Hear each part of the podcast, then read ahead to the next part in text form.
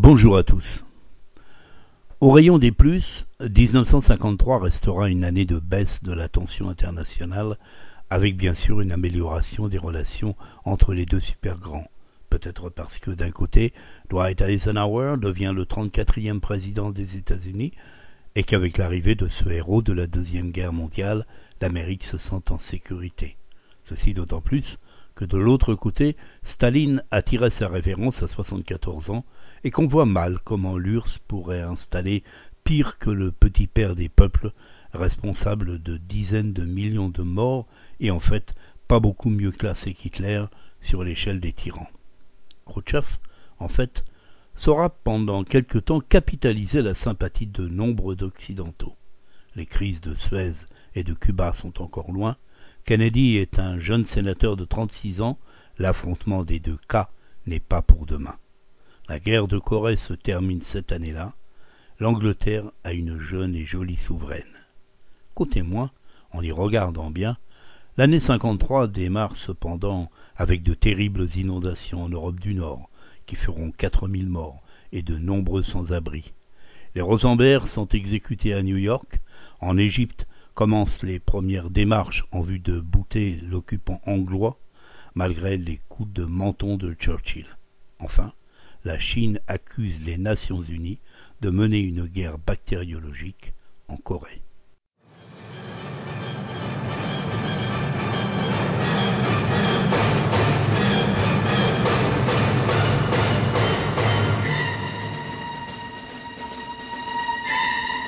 1950-1975, le troisième quart du siècle.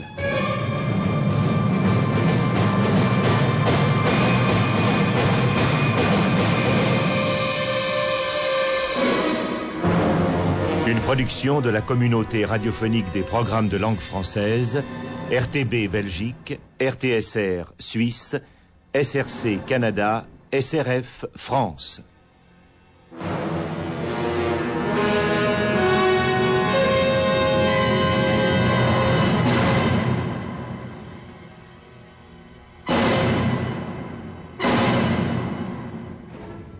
Aujourd'hui, 1953. «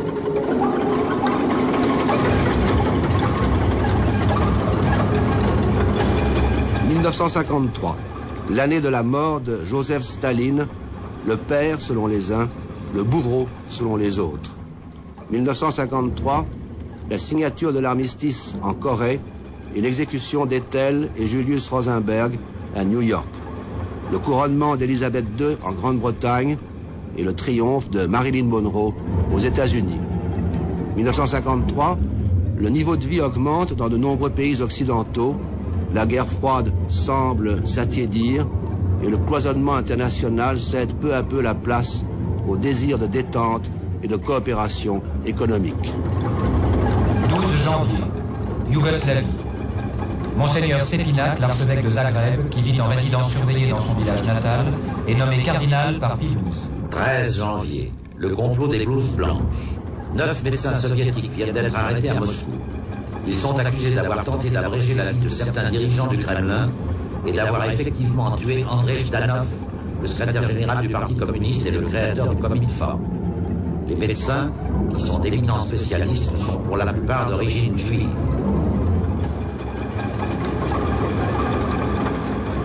16 janvier, Égypte. Plus d'anglais au Caire.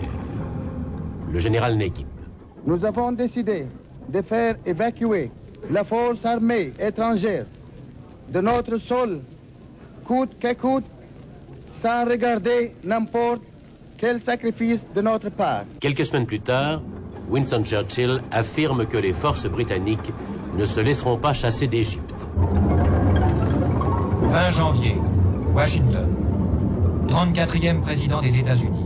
Le général Eisenhower prête serment devant le Congrès américain. Dwight D. Eisenhower do solemnly swear.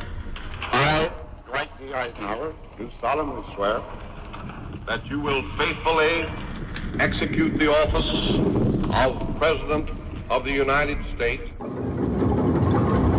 25 janvier, Chine.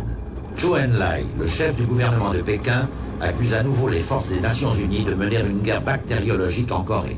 1er février, inondation catastrophique en Europe du Nord. Une tempête d'une extraordinaire violence a rompu les digues des Pays-Bas et des basses-terres en Grande-Bretagne. Plus de 4000 morts, des milliers de sans-abri. Il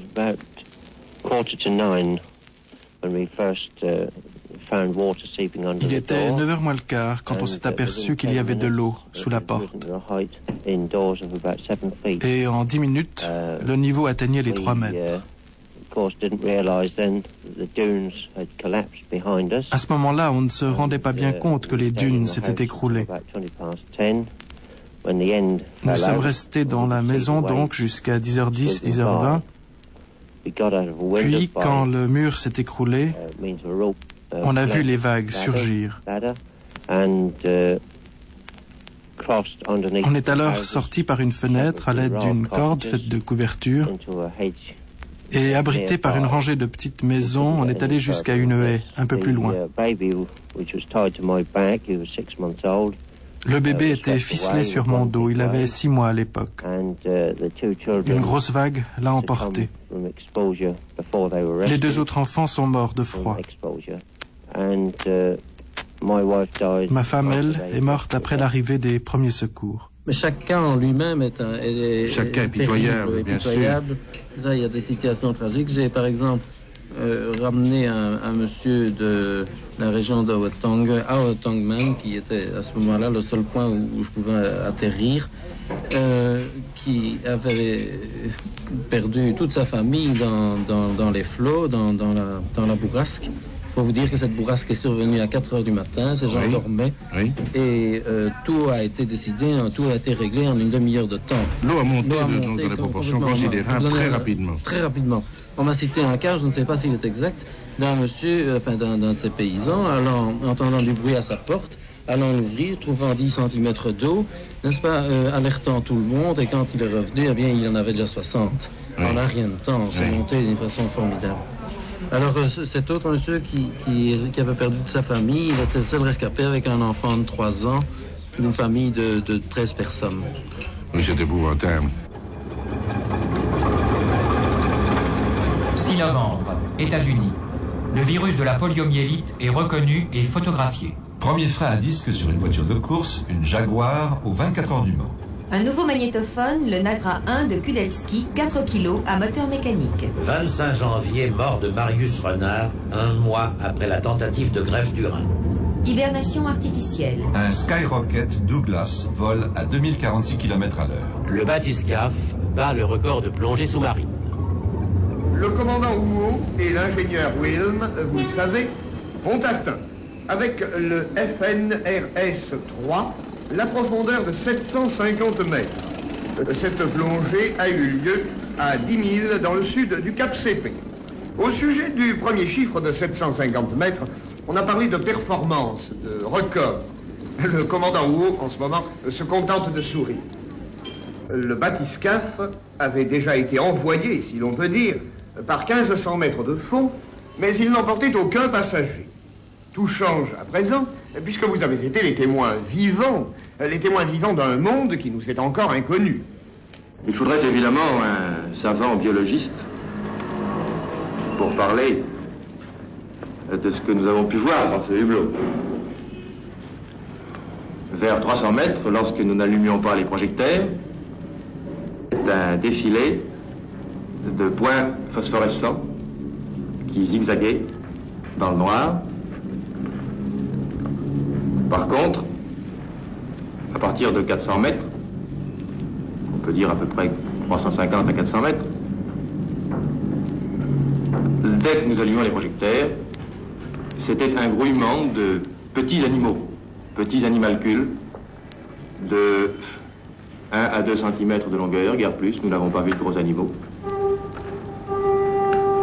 Assez glauques, on a l'impression d'organismes liquides, particulièrement bien faits pour résister aux fortes pressions,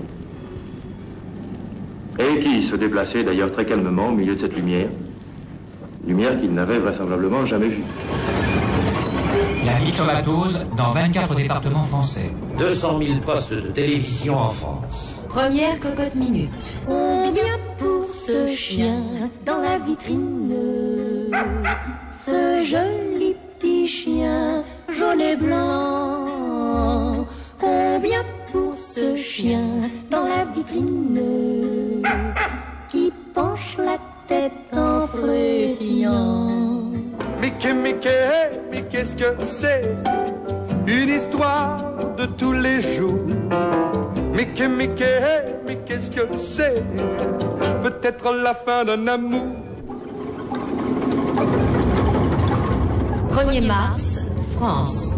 Au Congrès national du Parti gaulliste, le RPF, le Rassemblement du peuple français, le général de Gaulle condamne le traité de la communauté européenne de défense comme étant entièrement inacceptable. 5 mars, Moscou. À 21h50 heure locale, Joseph Staline meurt au Kremlin d'une hémorragie cérébrale. Le 5 mars, à 9h50 du soir, après une grave maladie, est décédé le président du Conseil des ministres de l'URSS, secrétaire du comité central du Parti communiste de l'Union soviétique, Joseph Vissarionovitch Staline. Le maréchal Staline avait 74 ans. Il est mort dans son appartement privé du Kremlin.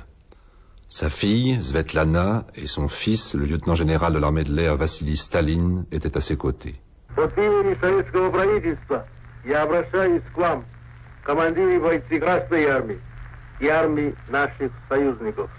Un des rares enregistrements de la voix de Staline, le discours qu'il adressa aux armées soviétiques et aux armées alliées en avril 1945, au moment de la chute de Berlin.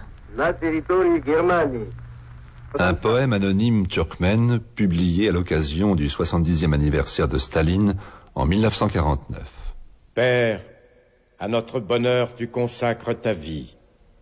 D'acier est fait ton nom. Tu es fort comme lui. Profonde est ta pensée et comme l'éclair, brillante. Vie des milliers d'années, ô camarades Staline.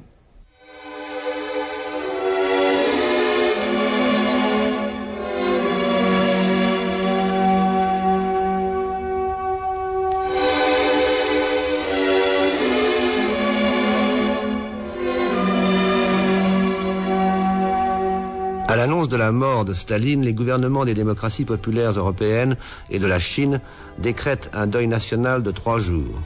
En Autriche, aux Indes, en France et dans de nombreux autres pays, les drapeaux sont mis en berne. Dans le port de New York, les paquebots Liberté et Queen Elizabeth baissent leurs pavillons en signe de deuil.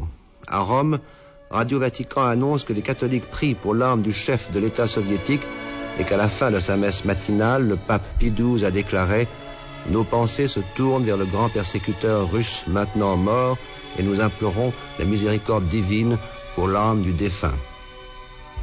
6 mars 1953, Moscou. Le témoignage de Louis Jox, ambassadeur de France en Union soviétique. Avant d'annoncer la mort, on a annoncé la maladie euh, grave de, de Staline et son état extrêmement inquiétant. Et le peuple a été donc euh, non pas préparé, mais en tout cas a eu une première euh, réaction d'émotion, de très grande émotion. Les, les gens s'arrêtaient dans la rue, euh, regardaient les, journaux qu'on distribuait, et puis étaient vraiment euh, profondément à la fois anxieux et frappés. Puis, un certain temps s'est passé avant que la mort de, Staline survienne, et tout le monde a reconnu la portée de l'événement au fait que c'était euh, l'évitant, euh, le, le, speaker de la Russie en guerre, qui avait annoncé toutes les victoires et qui avait annoncé aussi les grandes épreuves, qui était chargé de dire les choses au peuple soviétique.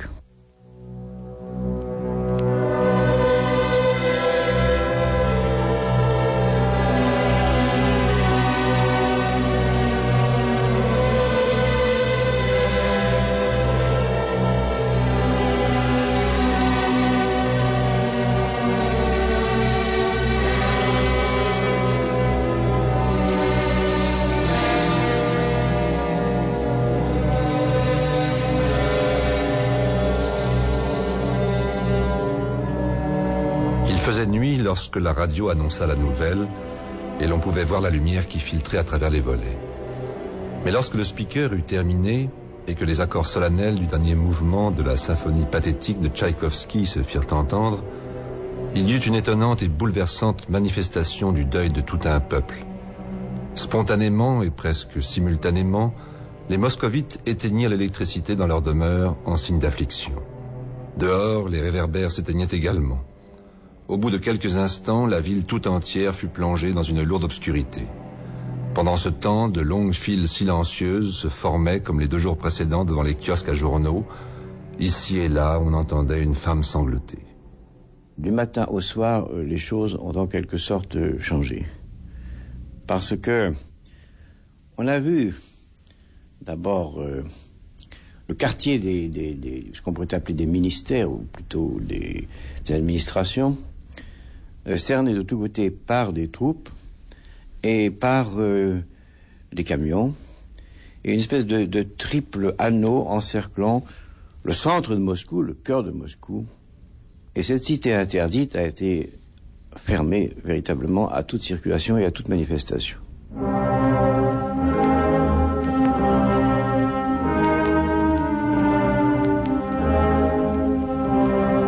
Le 6 mars, à 1h de l'après-midi, un corbillard automobile sort du Kremlin par la porte Saint-Spassky et se dirige vers la maison des syndicats où la dépouille mortelle de Staline sera exposée dans la salle des colonnes sur un catafalque drapé de velours rouge et enseveli sous les fleurs. C'est dans la même salle des colonnes que fut exposé le corps de Lénine en 1924 avant d'être embaumé et placé dans le mausolée de la place rouge. Pendant trois jours, plus de 5 millions de personnes défilent devant le corps de Staline. Dans les rues adjacentes à la maison des syndicats, dans un silence recueilli, les moscovites stationnent par un temps devenu plus froid, la neige fine ayant cessé de tomber. Parvenus au seuil de l'immeuble, hommes et femmes gravissent le long escalier conduisant au premier étage, où le cercueil est éclairé par des projecteurs. Là, chacun marque un léger temps d'arrêt en regardant le visage de Staline, dont la tête repose sur un coussin. Dimanche soir à 11h, la dernière garde d'honneur autour du catafalque est prise par les membres du présidium du Conseil des ministres et par quelques hauts dignitaires du parti et du gouvernement. Les obsèques de Staline ont lieu le lendemain à 10h en présence des dirigeants communistes du monde entier.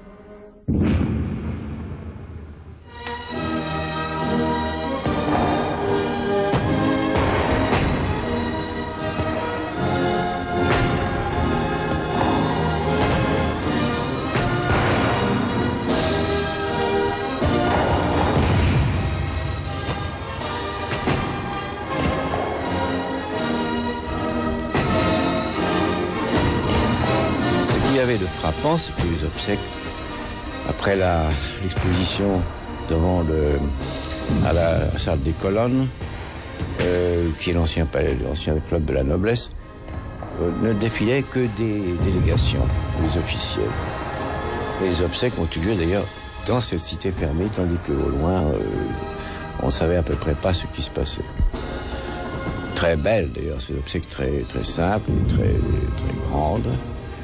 Et le, si vous voulez, le moment le plus émouvant peut-être, c'était naturellement l'hymne national ponctué en quelque sorte par le canon, et d'autre part, euh, cette espèce d'appel qui s'est produit à travers tout l'oblast de Moscou, et on sentait que derrière l'oblast de Moscou, derrière le, grand Moscou, il y avait tout un peuple et des peuples.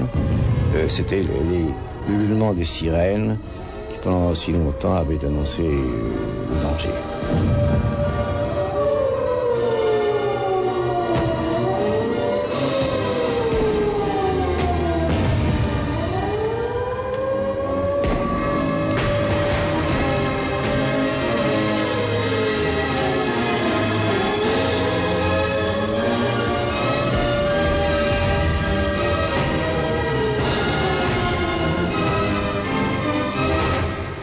Déclaration de John Foster Dulles, le secrétaire d'État américain à New York, le 10 mars.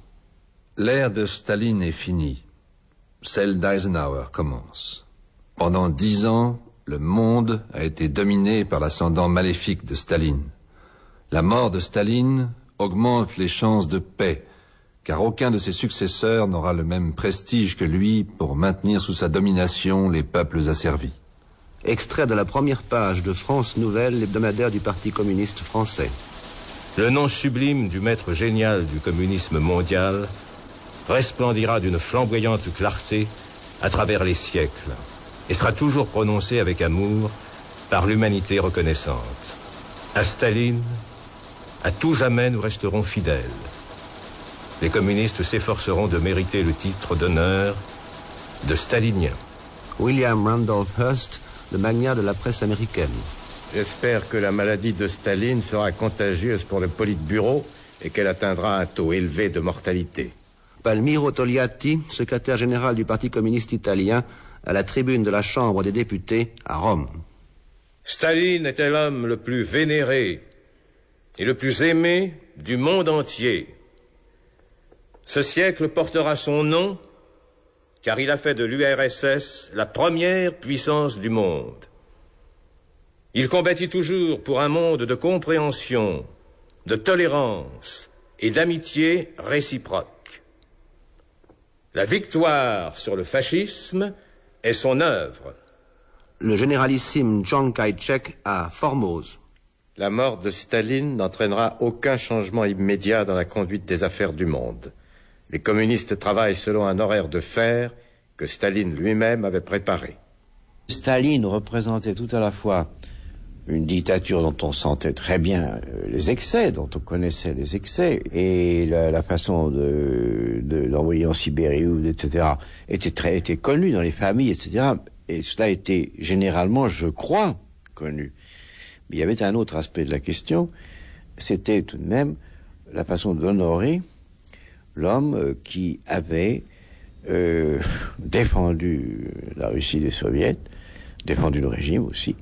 Il y avait dans l'esprit de beaucoup de, soviétiques le souvenir de ce qu'il avait fait pendant la guerre et au fond du grand patriote et du grand, euh, du, grand défenseur de l'intégrité du territoire qu'il avait été au moment le plus dur de leur histoire. Monsieur le ministre, quel portrait feriez-vous de Staline pendant l'année qui a précédé sa mort et quelle était sa politique? Jamais Staline n'avait été aussi actif que pendant ces derniers mois. Staline avait reçu, chose inouïe, il m'avait reçu quand je suis arrivé en, août 52, il m'a reçu presque immédiatement, il n'avait pas reçu l'ambassadeur occidental depuis très longtemps, il a reçu l'ambassadeur de l'Inde ensuite, l'ambassadeur d'Argentine, bref, c'est un homme présent, visible, autant que faire se pouvait. Il avait, il avait, il allait au théâtre très souvent. Il, euh, en somme, et par exemple aussi, euh, cet hiver-là, au lieu d'aller comme d'habitude sur la mer Noire, il était resté à Moscou. Alors ceci peut confirmer à la fois que quelque chose se passait, confirmer aussi la volonté qu'il avait de reprendre les choses en main, ce qui peut-être d'ailleurs l'a épuisé ou l'a fatigué. On sentait plusieurs choses. D'abord, une reprise en main euh, du système. C'est à ce moment-là, c'est entre le mois d'août et le mois de, janvier, entre le mois d'août 52 et le mois de janvier 53, février 53, que Staline avait en somme fait dire que euh, il fallait pas hâter, si vous voulez, le passage au communisme. Il ne fallait pas s'imaginer que ça allait venir du jour au lendemain. C'était un point important de la position prise par Staline, si bien que d'aucuns ont pu s'imaginer qu'il y avait à ce moment-là non pas un conflit ouvert, mais qu'il y avait peut-être euh, certaines craintes.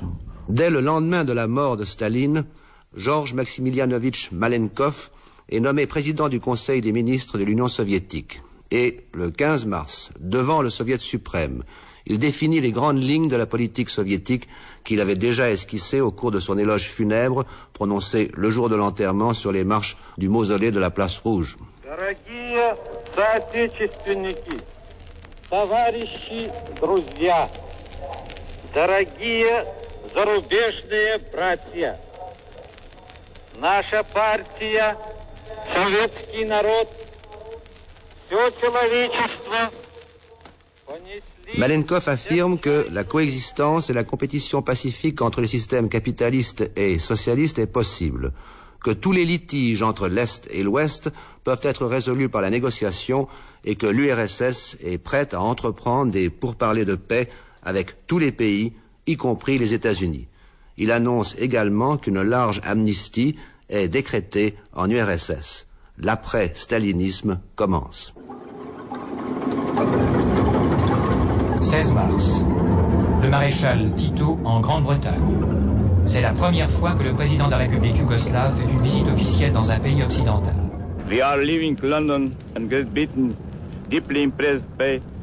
Nous quittons Londres et l'Angleterre profondément émus par l'hospitalité et l'accueil amical que nous avons reçu non seulement de la part des personnalités officielles, mais aussi du peuple de Grande-Bretagne.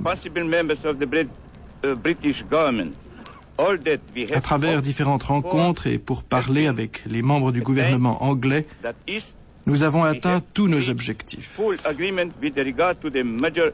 Nous sommes parvenus à un accord complet sur les problèmes majeurs existants entre la Grande-Bretagne et la Yougoslavie. Affaire Finali, l'enlèvement de deux orphelins juifs par les prêtres catholiques. 9 avril, mariage de la princesse Joséphine Charlotte de Belgique avec le duc Jean de Luxembourg. 25 juin, condamnation à mort de John Christie, le Landru de Londres. 29 août, Jacqueline Auriol dépasse le mur du son sur un mystère 2. La pluie ne cesse de tomber, allez viens plus près, mamie. Si l'orage te fait trembler, allez viens plus près, mamie. Le vent qui chasse du ciel lourd, les nuages gris, ne peut rien contre mon amour. Et toute la nuit, allez viens plus près, plus près de mon cœur, là, tout contre moi. Et si l'orage te fait peur, dors entre mes bras. Je t'embrasserai, te parlerai, t'apporterai le réconfort. Nous resterons là bas, toi et moi, corps contre corps. Allez, allez, viens. Quand le soleil se lèvera, je le sais trop bien. Comme la pluie, tu partiras quand on est si bien, bien, bien, oh, si bien, bien, bien. Louison Bobet, maillot jaune du Tour de France 1953. Retour de Coco Chanel après 15 ans d'absence. Gabrielle Chanel, cette femme qui voulait ressusciter la mode, avait en 1953 quelque chose d'irrémédiablement provincial. Elle était presque démodée. C'est que l'œil en matière de vêtements s'était habitué à la somptuosité des uns au romantisme des autres. Tout cela fort séduisant du reste, pourquoi n'en pas convenir?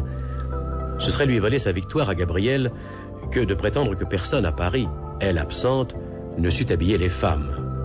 À qui fera-t-on croire que Balenciaga, Dior, Givenchy, Fat, Lanvin et tant d'autres étaient négligeables?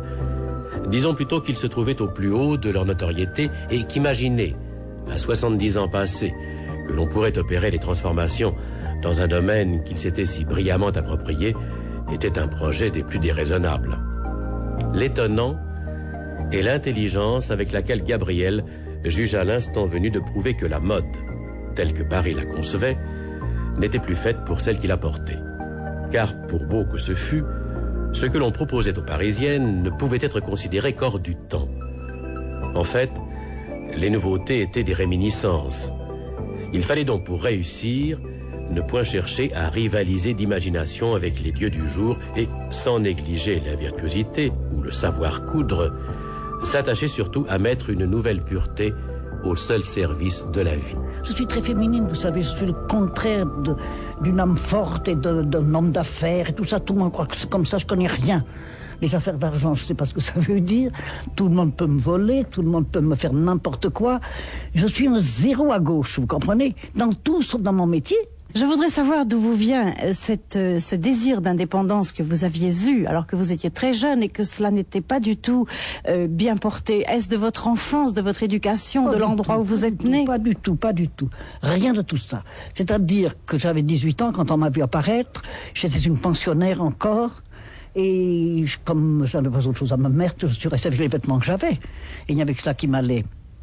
Et puis ça a été un succès, tout le monde me regardait. Alors je me suis dit, puisqu'elles aiment tellement ça, on va leur essayer de leur en faire fabriquer. J'ai fait la maison Chanel quand on a fait Deauville, vous savez. La chose à l'horizon, c'était en Normandie. J'ai loué un- un- une boutique là, et je suis allé m'installer là. Le lendemain, il n'y avait plus rien dedans. Et je me suis servi de ce qui était mes défauts dans cette époque-là pour faire un nouveau style qui a plu. Il aurait pu ne pas plaire, c'est la chance. Voyez-vous, c'est la chance que je remercierai toujours parce que c'est surtout la chance qui m'a aidé.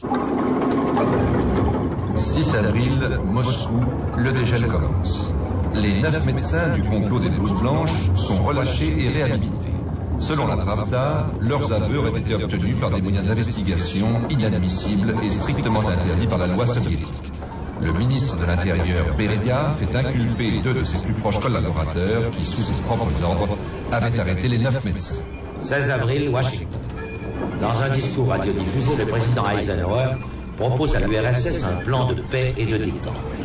Le lendemain 17 avril, le secrétaire d'État américain John Foster Dulles réaffirme cependant que les États-Unis ne sauraient reconnaître un statu quo qui implique la captivité de centaines de millions d'êtres humains derrière le rideau de fer. 16 avril, France. Une solution pour la crise du logement, les HLM.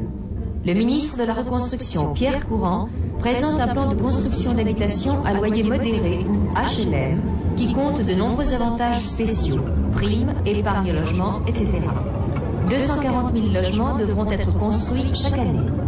19 avril, élection législative au Japon. Les libéraux conservent la majorité absolue de la diète et Shigeru Yoshida reste Premier ministre, bien que son cabinet ait été renversé un mois auparavant lors d'un vote sur le réarmement du Japon. 9 mai, Indochine. Le général Henri Navarre est nommé à la tête des troupes françaises en Indochine.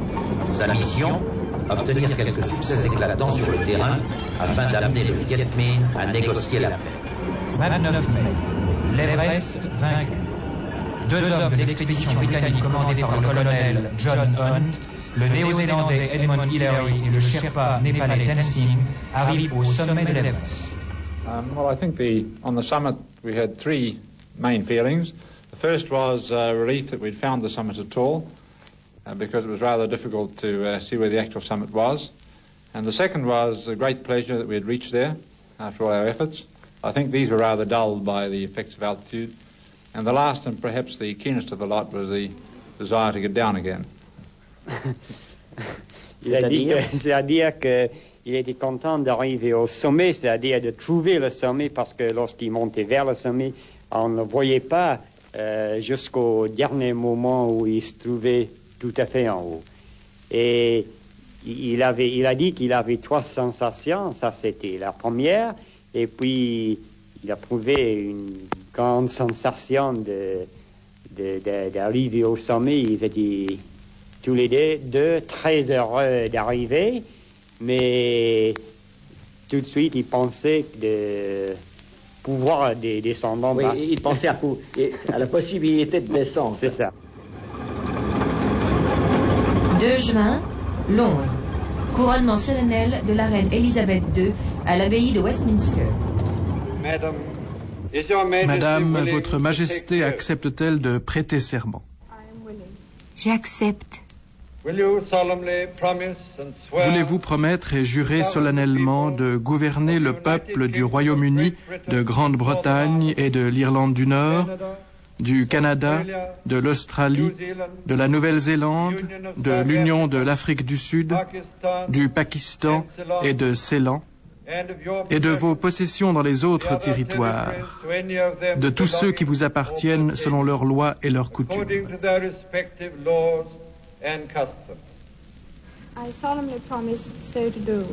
Je promets solennellement de le faire. Jurez-vous de faire tout ce qui est en votre pouvoir pour maintenir les lois de Dieu et le respect de l'Évangile. Jurez-vous de faire tout ce qui est en votre pouvoir pour maintenir dans le Royaume-Uni l'Église anglicane établie par la loi. Je promets de faire tout ceci. Il prend la couronne, l'élève, Élisabeth II est couronnée.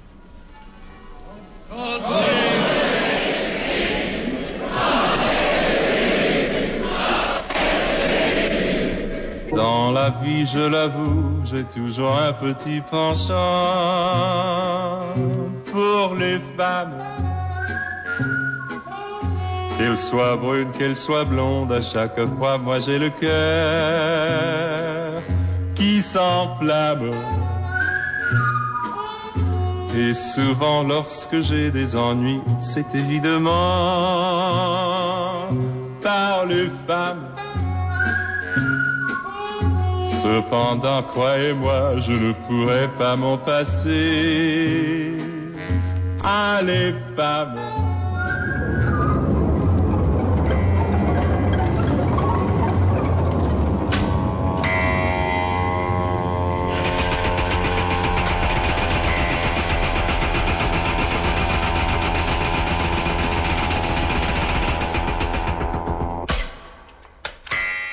Les robots arrivent. Monsieur Albert Ducrot, vous venez de publier chez Julliard un livre qui s'appelle L'ère des robots et qui ouvre des perspectives tout à fait euh, euh, étonnantes sur le monde futur, en particulier celui de l'électronique. Euh, D'autre part, tous les journaux ont parlé de votre renard électronique, qui est un animal artificiel, n'est-ce pas Qui est un de ces robots, par conséquent, dont vous avez parlé dans votre livre. Pouvez-vous nous parler un peu de ces animaux? Euh, Le vôtre, je crois, n'a pas été le premier. Non, les animaux électroniques, je crois que le premier en date est celui de Pirot qui a été construit en 1929 et qui est injustement oublié aujourd'hui. Il s'agissait d'un chien qui était en bois, doté de deux yeux, je veux dire de deux cellules photoélectriques, et qui agissait sur des relais, des amplificateurs électroniques, de sorte que l'animal était capable de repérer la lumière autour de lui, il se dirigeait vers la lumière et quand il était trop près, il se mettait à aboyer. Et votre dernier animal que vous avez revêtu d'une peau de renard, euh, quelle nouveauté présente-t-il? Ce renard est un appareil d'étude, bien entendu. Oui. C'est un appareil dans lequel je veux justement voir dans quelles conditions on peut reproduire artificiellement les réflexes humains. Et reproduire artificiellement non seulement les réflexes, mais toutes les fonctions intellectuelles de l'homme. C'est justement l'immense domaine de la cybernétique que de vouloir étudier tout ce qui est possible dans ce domaine intellectuel. La révolution étant prodigieuse, si l'on songe que jusqu'à présent, au point de vue industriel, on ne savait construire que des moteurs, c'est-à-dire des muscles artificiels. Le robot est destiné à servir l'homme du fait que justement, il s'agit d'appareils capables de travailler seuls, capables de travailler sans notre attention. Le robot est capable de percevoir, et on peut le doter d'organes d'essence bien plus perfectionnés que les organes d'essence de l'homme, bien entendu. Il est capable de raisonner, et au point de vue raisonnement, on peut évidemment dépasser toutes les possibilités de l'homme, et il est capable d'agir. Et je crois aussi, domaine plus merveilleux, que les robots peuvent vous valoir quelque chose d'extraordinaire sur le plan de la connaissance. C'est ça. Ils oui. mettent le- leurs organes d'essence et leur cerveau à nos dispositions, et sur le plan intellectuel, leur progrès doit être au moins aussi grand. 7 juin, Italie. Élection législative. Net recul de la démocratie chrétienne qui perd la majorité absolue à la Chambre des députés. Mais la reprise économique en Italie se poursuit et même s'accélère. Le miracle économique italien est presque comparable à celui de l'Allemagne. 10 juin, Inde. Rupture des relations diplomatiques entre l'Inde et le Portugal, qui refuse d'accorder son indépendance à Goa, l'enclave portugaise dans le territoire de l'Inde. 17 juin. Soulèvement des ouvriers à Berlin-Est et dans les grandes villes de la République démocratique allemande.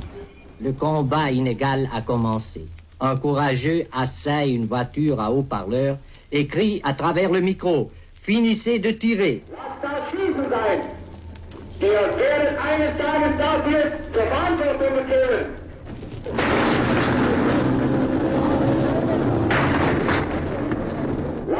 Les tanks repoussent les ouvriers armés de bâtons.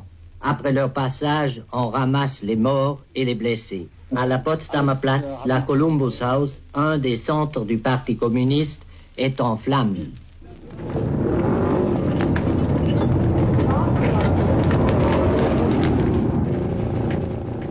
Les soldats russes reprennent la Brandenburger Tor et y hissent à nouveau le drapeau rouge. Les ouvriers protestent.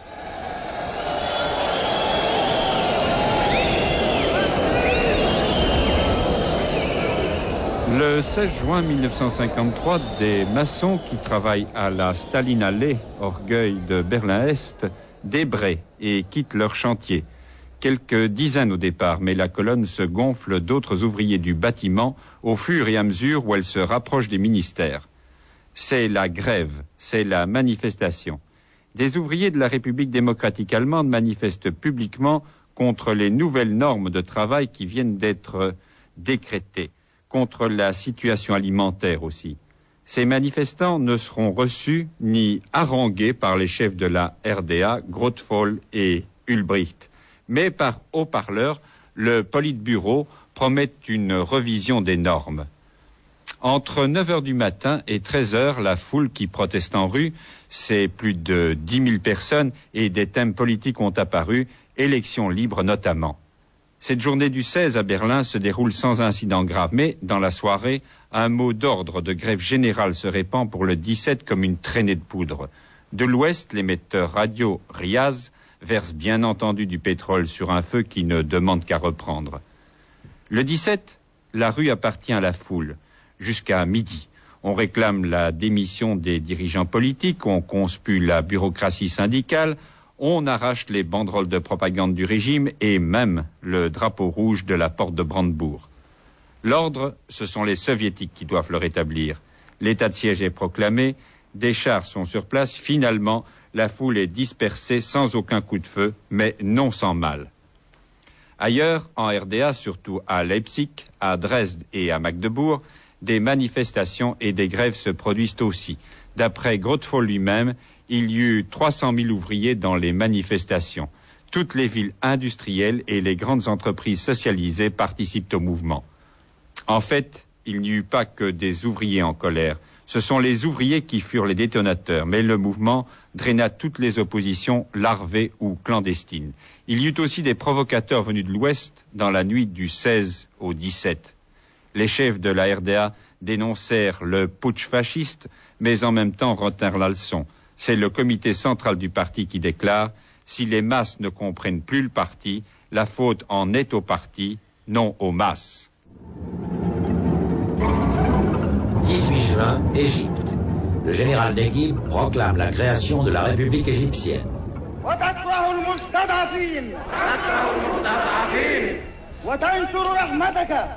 Nous appelons à la clémence de Dieu et nous demandons sa protection pour les faibles et pour ceux qui préfèrent la mort. Mercredi 17 juin, Washington. Le juge Douglas, l'un des juges de la Cour suprême des États-Unis, accorde un sursis pour l'exécution d'Ethel et Julius Rosenberg qui doit avoir lieu le 19 juin, le jour anniversaire de leur quatorzième année de mariage. Les Rosenberg ont été condamnés à mort le 5 avril 1951. Pendant deux ans, leur avocat, maître Emmanuel Bloch, a multiplié les appels pour casser le jugement et suspendre la sentence de mort. Il a tenté de démonter la machination politique dont les Rosenberg sont victimes, de prouver qu'ils n'étaient pas des espions, qu'ils n'avaient pas volé les secrets de la bombe A. Pendant deux ans, les Rosenberg ont continué à plaider non coupables et à nier fermement tout ce dont ils étaient accusés.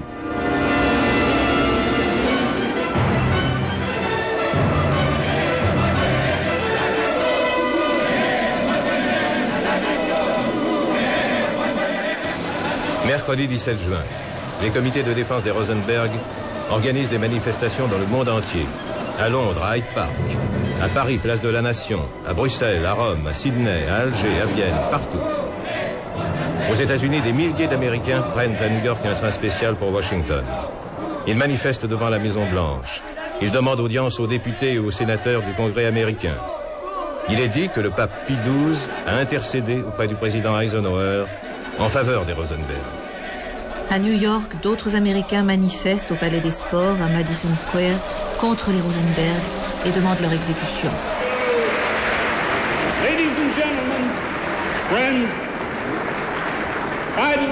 Mesdames, Messieurs, je voudrais vous lire un poème écrit par un bon Américain. Et quand les Rosenberg seront morts et drapés dans un linceul pourpre, tous les traîtres sauront, ceux d'aujourd'hui, ceux de demain, qu'ils risquent aussi de griller sur la chaise. L'Amérique trop longtemps a fermé les yeux. La sentence de mort aujourd'hui sera maintenue. Les Rosenberg doivent griller et mourir. Et si à cette mort ils risquent d'échapper, notre bannière étoilée ne pourrait plus flotter.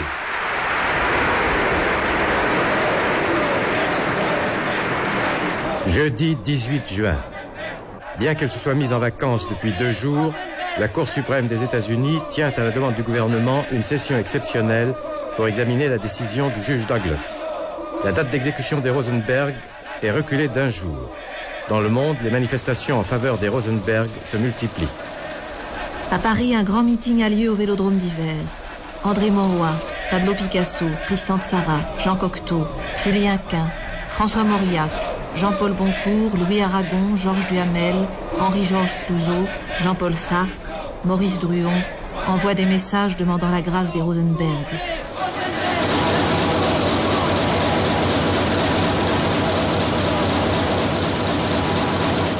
Vendredi 19 juin, Washington. Après de longues délibérations, la Cour suprême des États-Unis repousse la demande de sursis du juge Douglas. À Londres, des milliers de manifestants à Piccadilly Circus et Oxford Street. Une délégation se rend à Downing Street pour demander à Winston Churchill d'user de son influence auprès du président Eisenhower. Mais Churchill est dans sa maison de Chestwell et il refuse d'intervenir.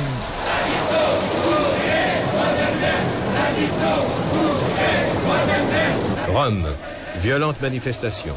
Un mort, plusieurs blessés.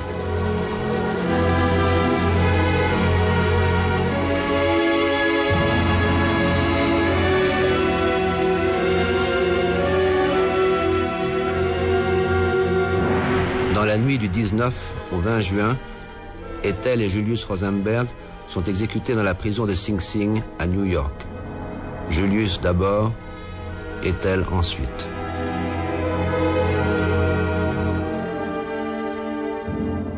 Dès que la manette est abaissée, les veines se gonflent si fortement qu'il semble qu'à chaque instant elles vont éclater.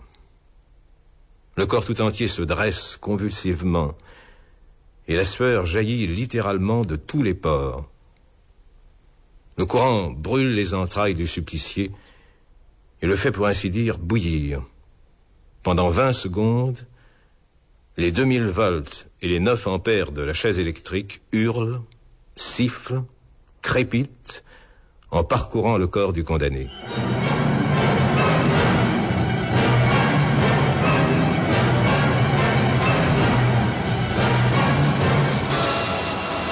Samedi 20 juin, dans la plupart des capitales du monde, manifestations devant les ambassades américaines. Des milliers de fleurs, de gerbes, de bouquets sont déposés en hommage à Ethel et Julius Rosenberg. Paris Presse. Les Rosenberg n'avaient qu'un mot à dire, j'avoue, à la dernière minute, pour obtenir la grâce de leur vie. Dans 20 ans, le nom des Rosenberg survivra, qu'on le veuille ou non, comme celui de martyr dans la conscience de millions d'hommes du monde entier. Bruxelles, le quotidien La Cité. Nous nous appuyons sur les États-Unis comme ferme soutien de la liberté dans le monde. Et nous doutons soudainement de la valeur absolue de leur conception de la liberté. Nous nous rendons compte du terrible coup qu'ils ont infligé à la confiance que leur accordent les autres nations libres. Les temps modernes, la revue de Jean-Paul Sartre. Le meurtre des Rosenberg est un acte de foi. Le sacrifice humain refait l'unité du clan à un instant menacé. Les Rosenberg sont morts non pour ce qu'ils avaient fait, mais pour ce que les États-Unis ont décidé de faire d'eux. Un symbole, celui du rouge, du mal, de la différence. Parce que la communauté américaine a concentré sur eux sa haine, sa sottise et sa peur. Dimanche 21 juin, 2 heures de l'après-midi. Enterrement des Rosenberg à New York. Leurs cercueils sont encadrés de drapeaux américains et couverts de roses, de lys et de jonquilles. Des milliers de New-Yorkais défilent dans la chapelle ardente. À la fin du service religieux, le rabbin Abraham Kronbach déclare que les juges ont fait ce qu'ils croyaient juste de faire et il invite la foule à ne pas penser à une revanche bien que les cœurs soient brisés. Les Rosenberg sont enterrés au cimetière de Wellwood à 55 km de New York.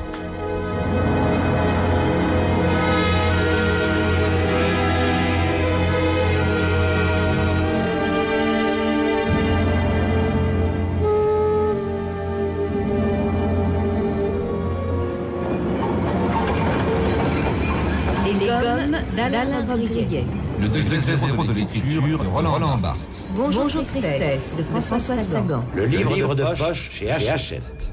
Notre-Dame des Fleurs, Haute Surveillance et Journal d'un voleur de Jean Genet. Spectacle de Jacques, Jacques Prévert.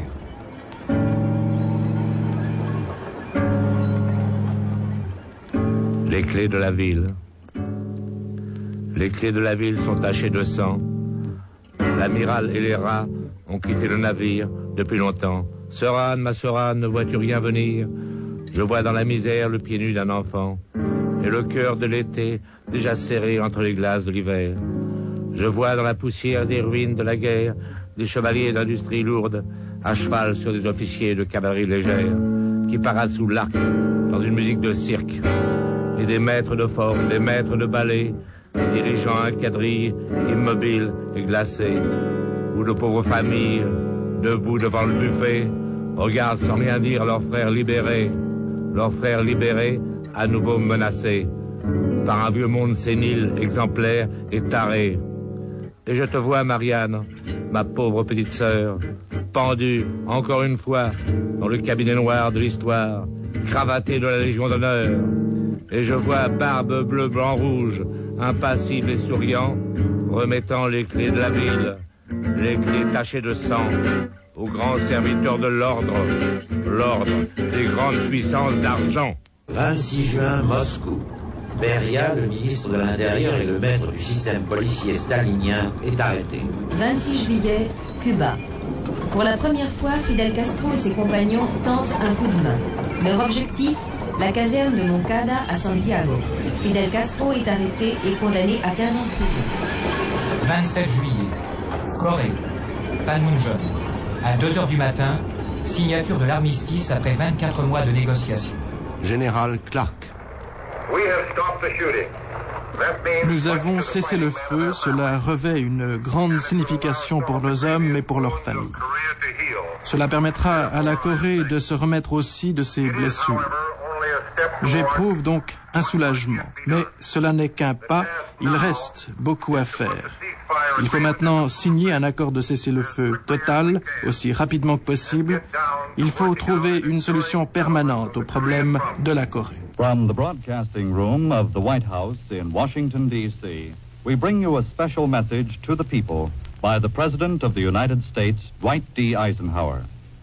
Tonight we greet, with prayers of thanksgiving, the official news that an armistice was signed almost an hour ago in Korea. L'armistice en Corée suscite à Washington des sentiments dont le président Eisenhower a donné le ton. Nous avons gagné un armistice sur un champ de bataille, mais non pas la paix mondiale, a déclaré le chef d'État américain dans une brève allocution la nuit dernière. Ici Tony Schilling qui vous parle de Tokyo. En même temps que le reste de la division du Commonwealth, la brigade canadienne a commencé à se replier vers la nouvelle ligne coréenne prévue par l'armistice. L'état-major des Nations Unies libère 77 000 prisonniers. Les forces nord-coréennes et chinoises, 12 700. En dépit des séances d'explication et de rééducation politique prévues dans les clauses de l'armistice, 22 500 prisonniers chinois et nord-coréens refusent de rentrer chez eux. Le bilan de la guerre de Corée est très meurtrier. Les forces des Nations Unies ont perdu 38 500 hommes. Les Coréens du Sud, 78 000. Quant aux Coréens du Nord et aux Chinois, leurs pertes sont évaluées à 2 millions de militaires, dont 400 000 par maladie, et à 3 millions de civils, du fait des bombardements intensifs des Nations Unies en 1952 et de la famine dans les zones sinistrées. 10 août, élection législative au Canada. Le Parti libéral conserve la majorité absolue et le gouvernement de l'honorable Louis Saint-Laurent reste au pouvoir. Mes chers concitoyens canadiens, je suis très heureux du résultat de ma deuxième élection générale comme chef du Parti libéral de notre pays. Nous continuerons à travailler résolument pour la paix et la prospérité. Et ensuite, nous travaillerons à réaliser l'objectif principal du Parti libéral, qui est d'assurer aux Canadiens de toutes les provinces, de toutes les origines raciales, de toutes les croyances religieuses, de toutes les classes de la société et de tous les partis politiques, une répartition aussi juste et équitable que possible des richesses dont la Providence a comblé notre pays privilégié et à tendre vers cette condition idéale de chance égale pour tous. Grâce à la découverte de nouvelles ressources minérales, uranium, pétrole, gaz naturel, grâce à l'extension des industries de raffinage et de transformation et à l'afflux des capitaux des États-Unis, le Canada est en pleine prospérité économique. 12 août. L'Union soviétique fait exploser sa première bombe H. 19 août, chute du gouvernement Mossadegh. Après une semaine confuse pendant laquelle le Shah s'est réfugié à l'étranger, un soulèvement à la fois militaire et populaire provoque la chute du gouvernement du docteur Mossadegh. Depuis plusieurs mois, le blocus économique exercé par la Grande-Bretagne conduisait à l'échec de la nationalisation du pétrole et le docteur Mossadegh se rapprochait de plus en plus du bloc communiste pour tenter de vendre le pétrole iranien. À la demande du Shah, qui rentre à Téhéran le 22 août, le général Zaedi assume les pleins pouvoirs et fait arrêter le docteur Mossadegh. Les États-Unis accordent au nouveau gouvernement une aide financière de 45 millions de dollars. 20 août, Maroc. Pour éviter une attaque contre Fès des tribus berbères du Pacha de Marrakech, le général Guillaume, résident général de la France au Maroc, décide de déposer le sultan Mohamed Ben Youssef, qui est déporté en Corse, ainsi que ses deux fils. Un vieillard, Sidi Mohamed Ben Arafat, est proclamé sultan à sa place. La déposition de Mohamed Ben Youssef suscite dans les grandes villes marocaines de graves manifestations qui font plus de 30 morts. 6 septembre. Élection générale en Allemagne de l'Ouest sous le signe du miracle économique allemand. Grande victoire du Parti démocrate chrétien, le CDU, du chancelier Adenauer, qui obtient 45,2% des voix. Portrait du chancelier Konrad Adenauer en 1953 par Étienne Charles Daillet. Le chancelier Adenauer, au pouvoir depuis 1949, irrite plusieurs de ses amis politiques sur le plan intérieur. Les alliés libéraux l'agacent quelque peu, mais l'homme est futé, volontaire, tenace, persévérant.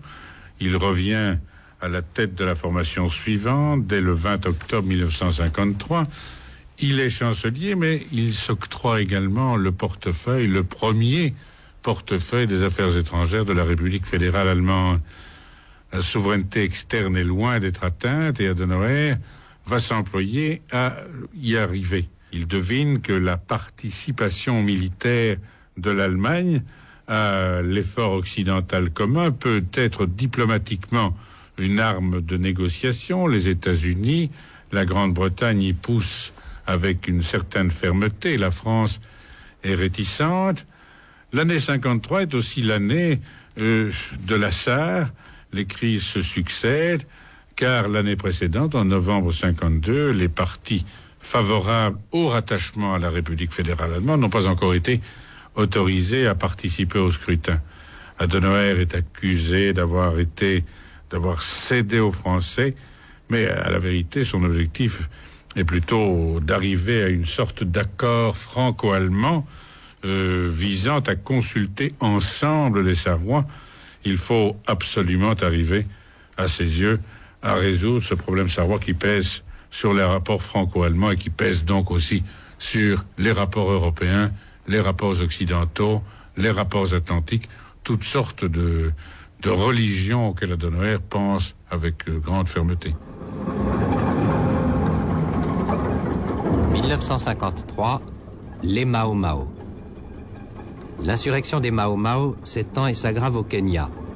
Malgré l'état d'urgence décrété sur l'ensemble du territoire de la colonie britannique, malgré la répression impitoyable de la police qui tue et emprisonne des milliers d'Africains, les assassinats se multiplient. Les fanatiques Mao Mao, qui ont fait le serment de tuer chacun un Anglais ou de mourir eux-mêmes, attaquent partout. Les villas, les bâtiments publics dans les villes et surtout les fermes isolées dans la brousse.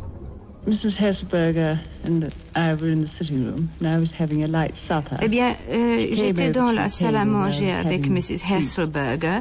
Nous étions en train de dîner. Elle est venue vers la table. Moi, j'étais en train de manger un gâteau. Et elle a pris une noix sur la table et l'a cassée. Nous avons levé la tête et j'ai dit, les voilà. Il y avait plusieurs silhouettes dans la pièce, des étrangers. Je me suis levée très vite. Heureusement, mon revolver était à côté de moi. et j'ai tiré sur le premier boy qui s'avançait vers moi. Et puis j'ai entendu Mrs. Hasselberger dire Faites attention. Alors, je me suis tournée vers elle et j'ai vu un des boys qui était sur Mrs. Hasselberger. Elle était par terre et le boy la tenait par la gorge et la menaçait d'un couteau. À ce moment-là, je ne me suis pas rendu compte que mon chien, qui est une chienne, mordait le garçon. Alors j'ai tiré sur le garçon et c'est triste à dire, j'ai tué mon chien. En quelques secondes, tout était fini. And when we, Mrs. Hesberger was free, Mrs. Hasselberg s'est relevée, nous sommes partis par la fenêtre en courant.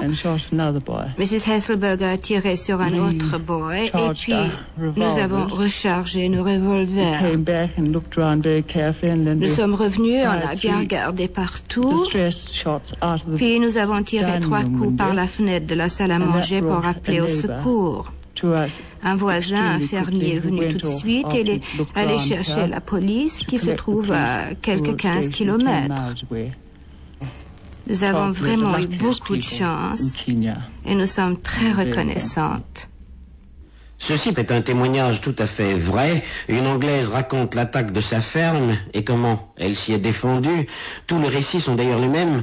Une telle autre explique comment son mari, sa mère, ses deux enfants ont été assassinés avec la participation de son domestique, son boy qui la servait si fidèlement depuis son enfance. Arrêté, l'homme avoue qu'il a prêté le serment des Mao Mao, la société secrète des Kikuyu créée par un nationaliste effréné, Jomo Kenyatta. Il a 57 ans et il veut le sang des Anglais qui n'acceptent pas de quitter la terre de ses ancêtres. Le Kenya, c'est la colonie par excellence, celle où les majors Thompson de l'armée des Indes viennent écouler leur retraite en jouant du cricket ou le golf près de Nairobi, où les terrains sont plus verts que ceux d'Oxford. Les Mau vont les chasser impitoyablement. On mettra presque tous les Kikuyu dans des camps de concentration, mais le terrorisme continuera inlassablement et de plus en plus sanglant. Jusqu'au 12 décembre 1963, quand le pays deviendra indépendant, et le fondateur des Mau Mau, premier chef du gouvernement de Nairobi.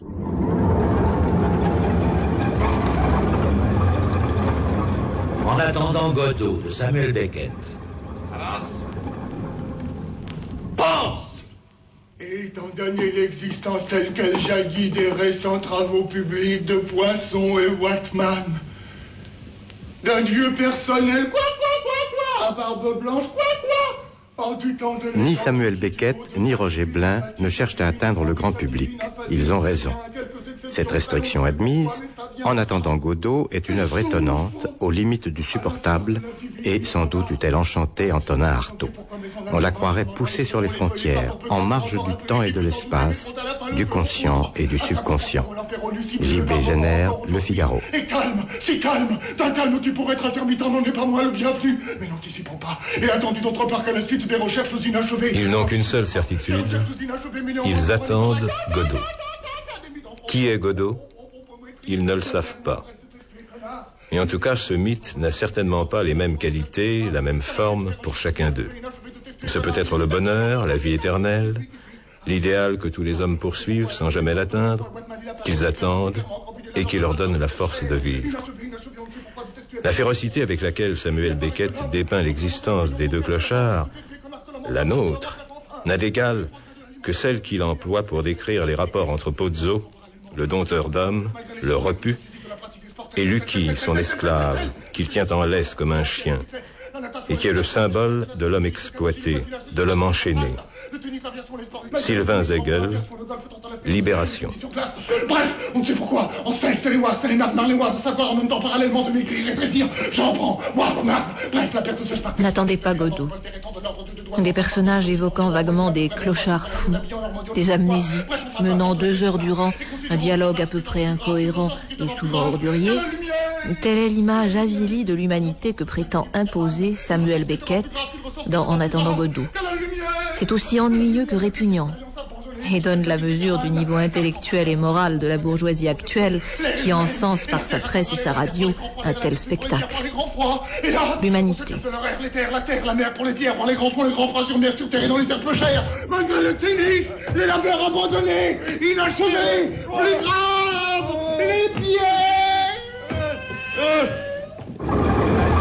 Victime du devoir de Eugène Ionesco. L'école des bouffons de Michel de. Sud de Julien Green. L'île aux chèvres de Hugo Betti. Kin de Jean-Paul Sartre d'après Alexandre Dumas. Don Juan au TNP. Je me ferai le vengeur des intérêts du ciel. Et sous ce prétexte commode, je pousserai mes ennemis, je les accuserai d'impiété et serai déchaîné contre eux des zélés indiscrets qui, sans connaissance de cause, crieront en public contre eux, qui les accableront d'injures et les damneront hautement de leur autorité privée.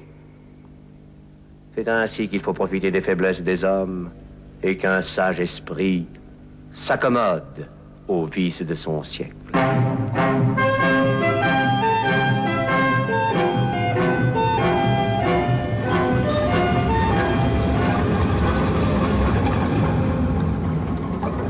1953, les prêtres ouvriers. En 1953, il y a en Belgique et en France environ 100 prêtres ouvriers et cette expérience missionnaire radicalement nouvelle suscite de nombreuses critiques et des polémiques au sein même de l'Église et dans la presse. En 1951, le Saint-Siège a fait savoir qu'il interdisait le recrutement de nouveaux prêtres ouvriers. En 1952, l'arrestation de deux prêtres ouvriers lors de la manifestation organisée par les communistes contre l'avenue à Paris du général Ridgway, le nouveau chef d'état-major des forces atlantiques, a donné de nouveaux arguments au Vatican pour contrecarrer l'expérience. Quel est le sort des prêtres ouvriers en 1953 Et tout d'abord, quelle est l'impulsion qui est à l'origine du mouvement des prêtres ouvriers? Abbé André de Pierre, de la Mission de France. Il y a deux causes profondes. C'est d'abord euh, cette euh, conscience qu'ont pris beaucoup de prêtres pendant la guerre de 39-45 de, de solidarité nouvelle avec le peuple parce qu'ils étaient prisonniers comme les autres, travailleurs comme les autres, requis pour le travail obligatoire comme d'autres, résistants avec d'autres, déportés comme d'autres. Donc ils avaient redécouvert ce qu'aucun prêtre n'aurait jamais dû perdre depuis Jésus-Christ du moins, c'est qu'il est un homme du peuple, qu'il doit rester enraciné dans le peuple, comme Jésus-Christ l'a été. Il a été toute sa vie. En 1953, un prêtre ouvrier en usine était un ouvrier comme un autre? Oui, oui. Pourquoi Pourquoi pas? Comment se distinguait-il? Était-il encore prêtre alors? Ben Bien sûr, euh, on ne cesse jamais d'être prêtre. Euh, d'être prêtre, ça n'est pas des fonctions de culte d'abord, ça, ça vient. C'est quand la communauté des croyants est constituée qu'on désigne un homme pour euh, rassembler, célébrer l'Eucharistie, enfin célébrer les sacrements. Mais avant que cette communauté soit assemblée, les, les, les, enfin en France, disons en particulier pour le monde ouvrier, pour la classe ouvrière, les 90 centièmes de la, la, classe ouvrière dans les grandes villes, au moins, je ne dis pas qu'elle n'est pas croyante, je dis qu'elle ne fréquente pas l'Église, qu'elle n'est pas rassemblée dans la célébration de la foi à l'Église. Les prêtres ouvriers français et belges ont été voulus, soutenus, encouragés et en communion euh, de réflexion constante avec leurs évêques. Et parmi les évêques français, euh, trois, les trois cardinaux, enfin les trois grands cardinaux de cette époque-là, qui ont été euh, d'abord Suard à Paris, ensuite Feltin, son successeur, euh, Gerlier à Lyon et Liénard à Lille, et qui nous ont soutenus jusqu'au bout, y compris quand la hiérarchie romaine a, a demandé notre suppression la suppression des prêtres ouvriers. C'est-à-dire allant jusqu'à vous autoriser à travailler et à couvrir en quelque sorte. Ah ben, ils, tout, enfin, ils, ils, ont couvert de leur autorité, de leur amitié, hein, bien plus que de leur autorité, de leur amitié.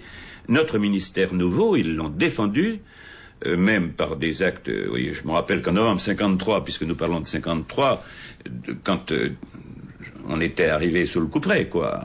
Euh, les trois cardinaux, euh, Paris, Lyon et de Lille, sont partis un soir par avion sans prévenir. Hein, par, ils ont prévenu par téléphone qu'ils arrivaient, ce qui ne se faisait absolument pas de ce temps-là, vous savez.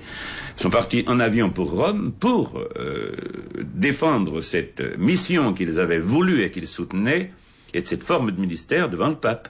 Le Vatican était avec avec Rigouaille. Enfin, Pie XII prêchait la petite Europe. Enfin, nous n'avions pas le droit de faire la politique, nous, alors que le Mais Vatican. Vous n'aviez jamais formulé les choses comme comme vous me le dites aujourd'hui à cette époque-là. C'est-à-dire qu'il a fallu bien des années de réflexion après, vous savez, pour faire l'analyse concrète des situations, pour découvrir comment, par exemple, il y a eu des démarches d'état-major euh, militaire de l'OTAN à Rome pour notre suppression, que euh, le ministre des Affaires étrangères français a fait une démarche personnelle à Rome, au Vatican, pour notre suppression, pendant la guerre d'Indochine, vous voyez. Les morts de l'année. Jacques Thibault. Henri Bernstein. Francis Picabia. Django Reinhardt. Serge Prokofiev. «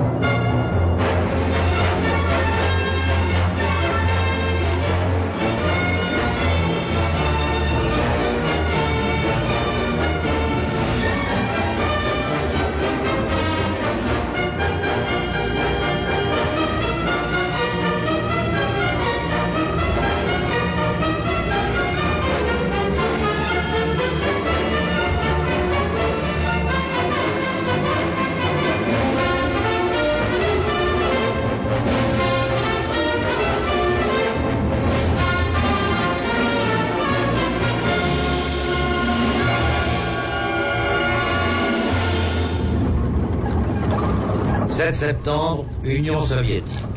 Un nouveau secrétaire général du Parti communiste, Nikita Khrouchtchev. Le gouvernement soviétique décide d'accroître la production des biens de consommation et de l'agriculture.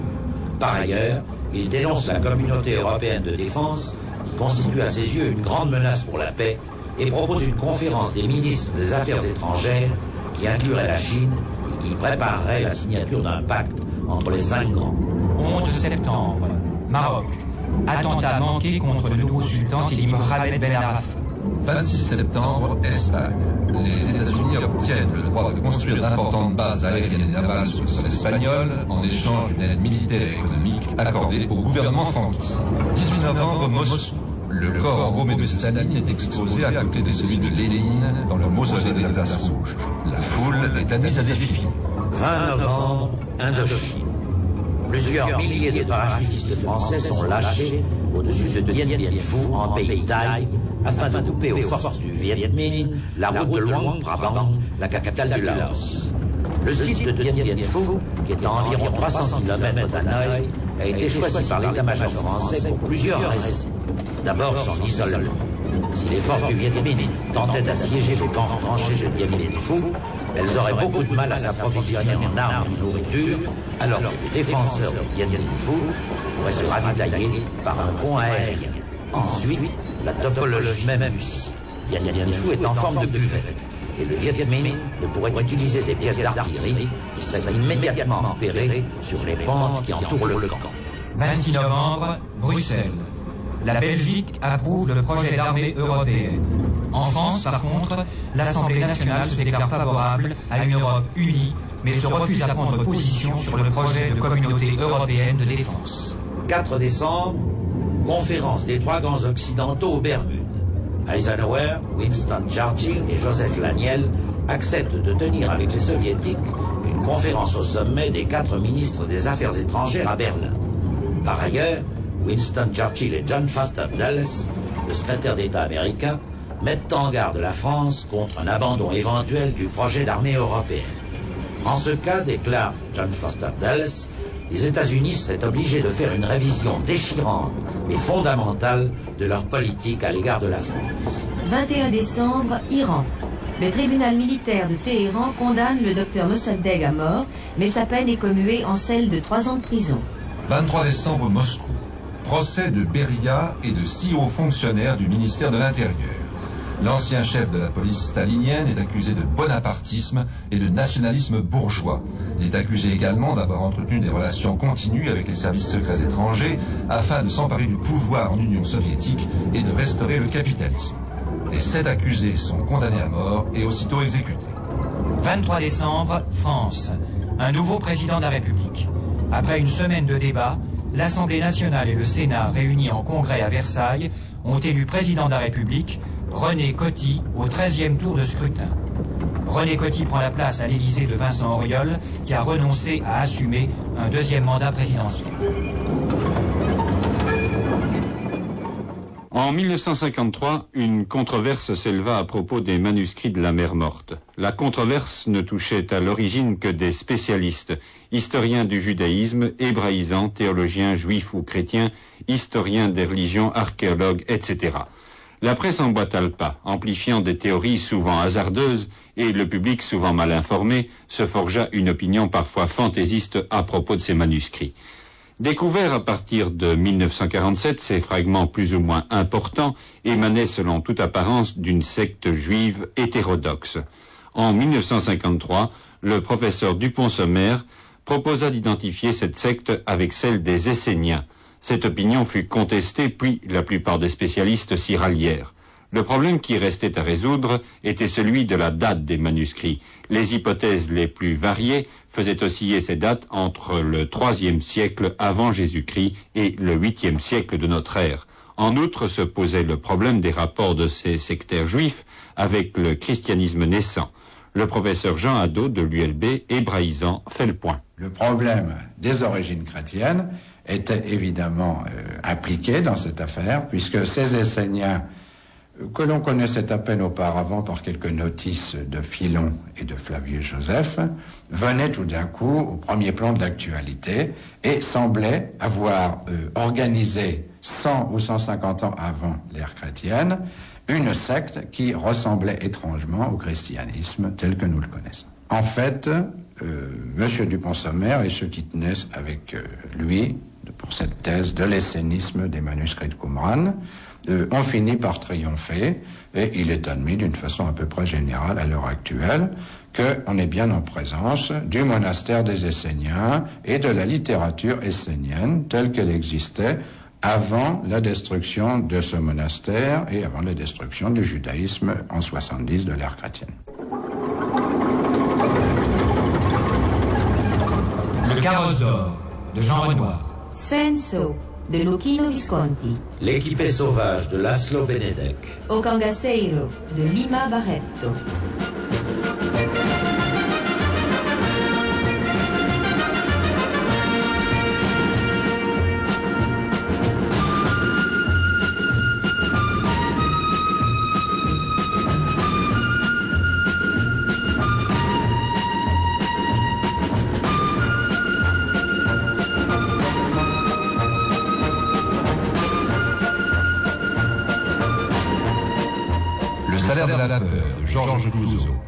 Les Vitelloni de Federico Fellini.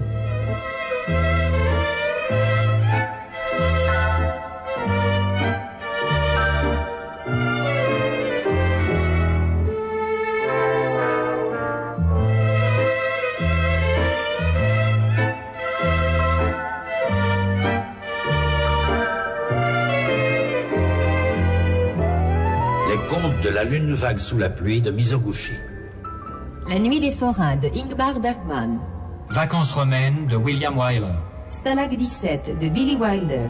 Jules César de Joseph Mankiewicz. Tant qu'il y aura des hommes de Fred Zinman. Les hommes préfèrent les blondes d'Howard Hawks. How to Marry a Millionaire de Jean Negulesco. Et La tunique de Henry Coaster. Premier film en cinémascope d'après le procédé du professeur Chrétien.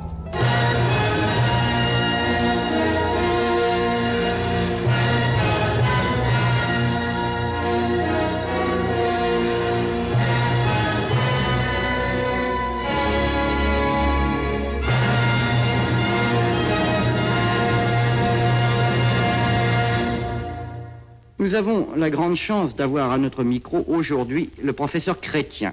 Le professeur Chrétien est connu depuis quelques jours seulement, il faut bien le souligner, par l'ensemble de la population française et aussi l'ensemble euh, des populations d'à peu près tous les pays du monde. Il a suffi d'une chose, il a suffi qu'un producteur de cinéma s'intéresse à un petit appareil, ce petit appareil s'appelle l'hypergonard, pour qu'aussitôt le nom du professeur Chrétien devienne célèbre dans l'univers.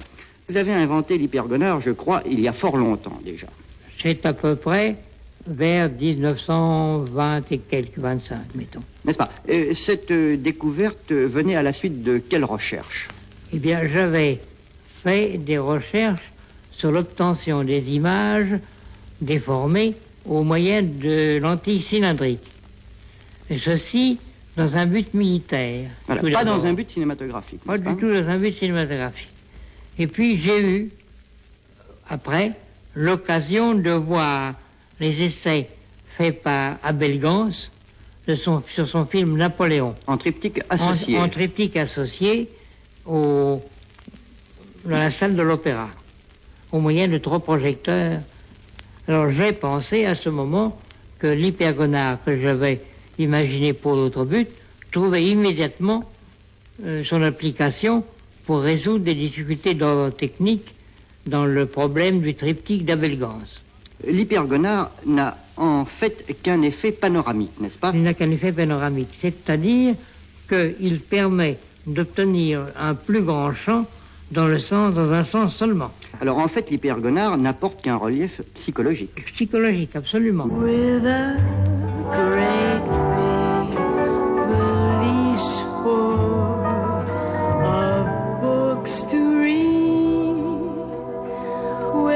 it's peaceful. Well,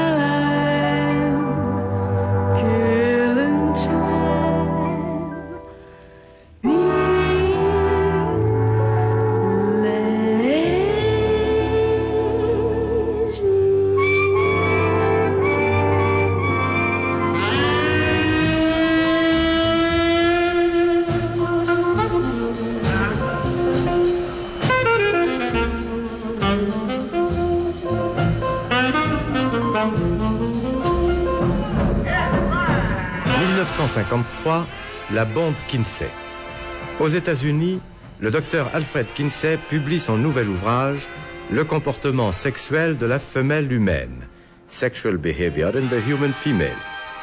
Le docteur Kinsey a commencé sa carrière scientifique par des études sur les guêpes et sur les oiseaux, en particulier une thèse intitulée Que font les oiseaux quand il pleut? Mais il n'est devenu vraiment célèbre que grâce à la publication de son ouvrage Le comportement sexuel de l'homme, qui s'est vendu à plus d'un million d'exemplaires et qui a été traduit dans douze langues et interdit dans quinze pays. L'une des raisons du scandale créé par ce livre est due au fait que le docteur Kinsey prouvait statistiquement que 37% des Américains étaient homosexuels, soit un homme sur trois, et que si les interdits sociaux, moraux ou autres étaient levés, l'homosexualité risquerait de l'emporter sur l'hétérosexualité. Pour écrire le comportement sexuel chez la femelle humaine, qui est un énorme livre qui pèse près de 2 kilos, le docteur Kinsey a interrogé pendant 5 ans 5940 femmes, à raison d'une interview de 1 heure et demie à 2 heures chacune, pendant lesquelles il posait 350 questions portant sur 521 sujets. Le résultat est une somme impressionnante de mesures quantitatives du comportement sexuel féminin. Les statistiques prouvent que dans la plupart des cas, la volupté de surface est la seule connue. Et comme ce qui est fréquent est normal, ce qui est donc normal chez la femme est la frigidité. 26% des femmes mariées américaines trompent leur mari. 17% prétendent que leurs maris connaissent ou encouragent leurs activités extra-conjugales. 32% seulement des femmes mariées sont sensibles aux attentions de leur mari. La majorité des femmes préfèrent leur mari moins empressé.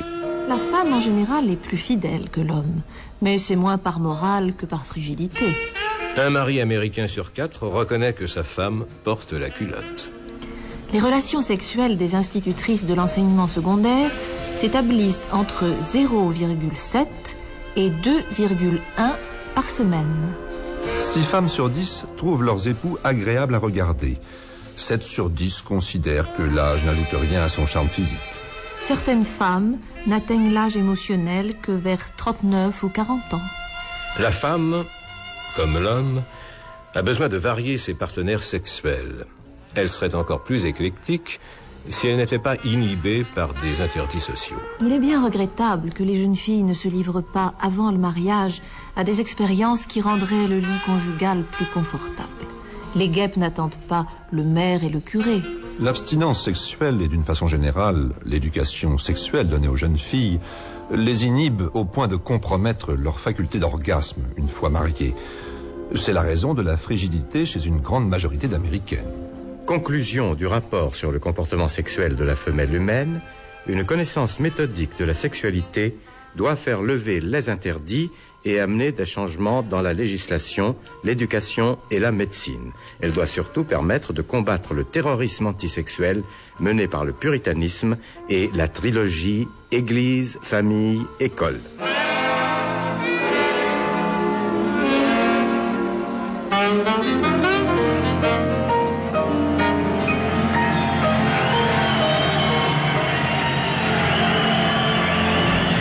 1953 l'année Marilyn Monroe. En 1953, le public américain découvre tout à coup Marilyn Monroe. Il la découvre dans deux films, Comment épouser un millionnaire et Les hommes préfèrent les blondes. Du jour au lendemain, c'est pratiquement le, coup de foudre. On voit des affiches géantes de Marilyn à Times Square, qui est la place la plus animée de New York. Ado Kirou, vous êtes cinéaste, vous êtes également l'auteur d'un livre sur Marilyn Monroe. Comment expliquez-vous cet engouement pour une jeune femme pourtant si différente des stars d'Hollywood? Marilyn sort d'une famille euh, qui était mêlée dans le cinéma, dans Hollywood. Sa mère était monteuse de négatifs. Elle a vécu dans cette atmosphère de, star system. Et comme toutes les jeunes filles de son époque, elle rêvait aux stars. Donc, au départ, elle est une fille comme toutes les autres qui rêvent de devenir star. Et elle n'est pas elle-même une star officielle. De là vient un côté beaucoup plus direct, et une certaine vulgarité dans le sens le plus noble du mot, dans le sens où May West était vulgaire. C'est-à-dire qu'elle n'a pas de distance, elle est sincère, elle y croit, elle a un certain humour qui euh, a beaucoup de rapport avec le bon sens, même américain, et elle, euh, elle est beaucoup plus la fille d'à côté, idéalisée, que la, star ou même la pin-up intouchable, la pin-up étant intouchable, puisque c'est la fille qu'on accroche au-dessus de son lit. Elle devient la copine, la copine avec qui on a envie de coucher, évidemment, d'ailleurs. Euh, voilà, en deux mots, voilà, je crois, la raison de son succès immédiat. À cela, il faut ajouter le fait que elle a beaucoup basé elle-même sa carrière sur un certain érotisme. Elle était très en avance, donc, à cette époque-là, sur son temps, tout en prenant des, des leçons historiques de Mae West. Elle a beaucoup de rapports avec Mae West, hein. avec la seule différence que Mae West était basée sur son, basé son succès sur son derrière, Marilyn beaucoup plus sur son ventre. C'est peut-être la seule vedette euh, du cinéma international qui a basé son succès sur son ventre. Mais Marilyn Monroe était-elle une actrice Enfin, était-elle autre chose qu'une très belle femme? Une seule fois dans sa carrière, on lui a donné, c'est au début, au tout début de sa carrière d'ailleurs, on lui a donné un rôle dramatique, plus que dramatique, un rôle qui, est presque un rôle de, film de terreur. C'est dans Trouble-moi ce soir, avec Widmark, où elle fait une folle qui a envie d'assassiner les enfants. C'est quelque chose d'horrible, enfin c'est presque un rôle pour Boris Karloff. Et elle est superbe. Elle est magnifique. So I want to want you, laddie.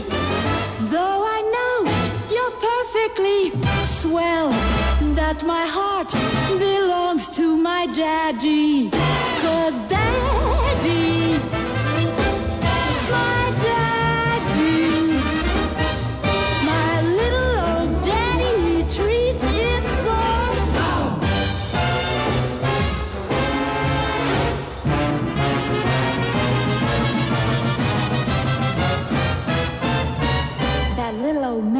just so good.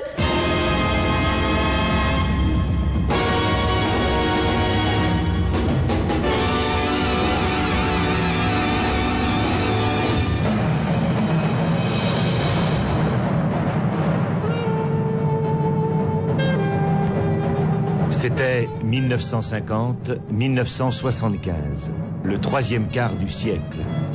Aujourd'hui, 1953. Une production de la communauté radiophonique des programmes de langue française, composée par Gérald Cazobon, Radio France. Avec Jules Gérard Libois et Georges Villemans, Radiodiffusion Télévision Belge. Jérôme Désus, Radio Suisse Romande. Nahim Katan et Yves Lapierre, Société Radio-Canada. Archives sonores de la BBC et de la communauté radiophonique des programmes de langue française. Technique, Yann Parentoen, Monique Vignier. Documentation, Françoise Campeau. Assistante, Jacqueline Archambault. Réalisation, Jean-Jacques Vierne.